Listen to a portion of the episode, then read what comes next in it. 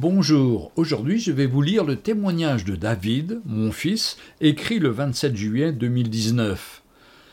Papa, ayant grandi dans une famille chrétienne, ayant fait une rencontre personnelle avec Jésus-Christ lors de mes huit ans, j'ai depuis aimé le Seigneur Jésus et reconnu sa divinité. Cependant, l'adolescence faisant, j'ai découvert alors que mon corps, mes sens et mes pensées avaient tendance à s'éloigner de Dieu chaque jour davantage. Bien qu'étant fils de pasteur, ayant de nombreux frères en Christ qui vivaient chez moi, je n'osais pas partager mes luttes de peur d'être jugé. Durant l'adolescence, on croit parfois que les difficultés que nous pouvons avoir dans notre marche chrétienne nous sont exclusives et que donc et que donc personne ne peut vraiment les comprendre. Ce n'est que bien plus tard que l'on s'aperçoit qu'en fait, les ados ont tous plus ou moins les mêmes difficultés.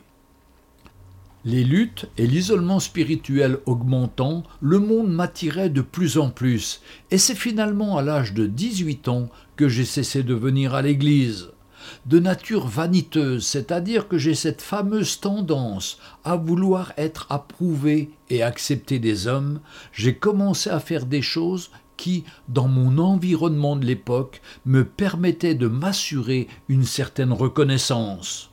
Je me suis donc mis à commettre toutes sortes d'activités illégales, non pas que je manquais de quoi que ce soit ou que j'avais besoin d'argent, mais plus pour m'affirmer et obtenir une certaine stature auprès de mes amis. Quant à mes études, elles ne m'intéressaient plus du tout. J'ai donc arrêté le lycée en terminale S six mois avant le bac. Puis j'ai fait des petits boulots durant la journée, la nuit étant dédiée à mes activités illégales. Au début, lorsqu'on vient de quitter l'Église, le sentiment de liberté éprouvé est génial. On se sent libre et on veut dévorer le monde. Mais après quelque temps, c'est finalement le monde qui nous dévore. Et on finit par regretter d'avoir abandonné l'Église. Les chrétiens quittent souvent l'Église, mais rarement le Seigneur. C'était mon cas. Malgré mes bêtises, j'ai vu la main du Seigneur intervenir pour moi à de nombreuses reprises, et je savais que c'était sa grâce qui m'était accordée à chaque fois. Au bout de trois ans d'errance dans le monde, les problèmes ont commencé à s'accumuler dans ma vie. Outre, je commençais à comprendre que je n'allais nulle part, il n'y avait aucun progrès dans ma vie. Puis un léger désir de revenir au Seigneur s'est alors manifesté en moi. Je pensais, même si la vie chrétienne semble ennuyeuse et difficile, on y est malgré tout en sécurité. Bien sûr, je n'ai rien laissé transparaître.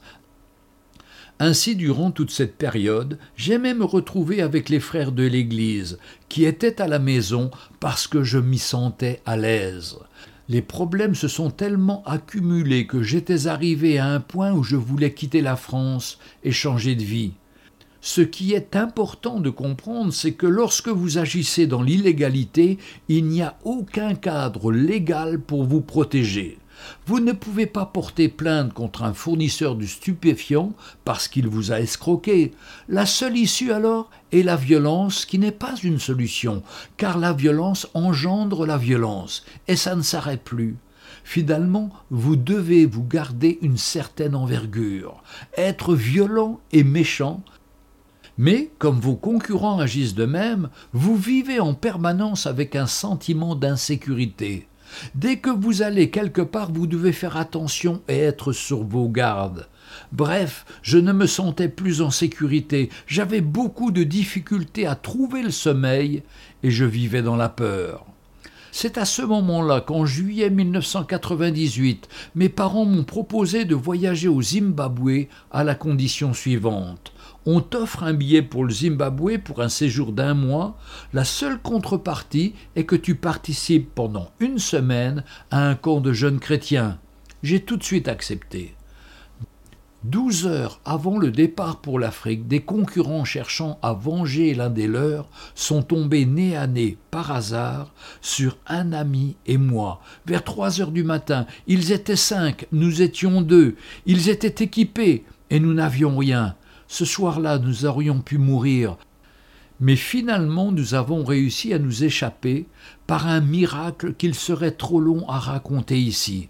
Pour résumer la situation, mon ami qui était un athée endurci m'a dit ce soir-là On s'en est sortis tous les deux. Maintenant, je veux bien croire que Dieu existe, après ce que nous avons vécu. Cette phrase de mon ami a peut-être été la plus puissante prédication que je n'ai jamais entendue. Je n'avais alors qu'une envie, quitter la France, c'en était trop. Quelques heures plus tard, j'ai pris l'avion pour le Zimbabwe. Dix jours après, je suis revenu au Seigneur et à l'Église.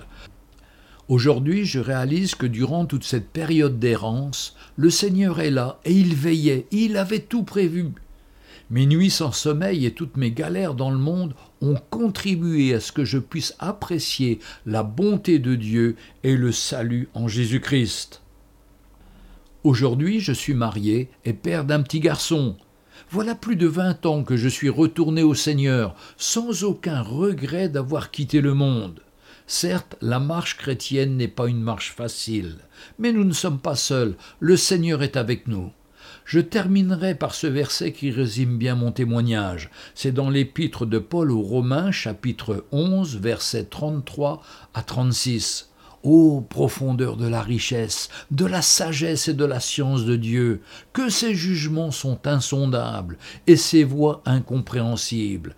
Car qui a connu la pensée du Seigneur, ou qui a été son conseiller, qui lui a donné le premier pour qu'il ait à recevoir en retour C'est de lui, par lui et pour lui que sont toutes choses. À lui la gloire dans tous les siècles. Amen. Que le Seigneur vous bénisse.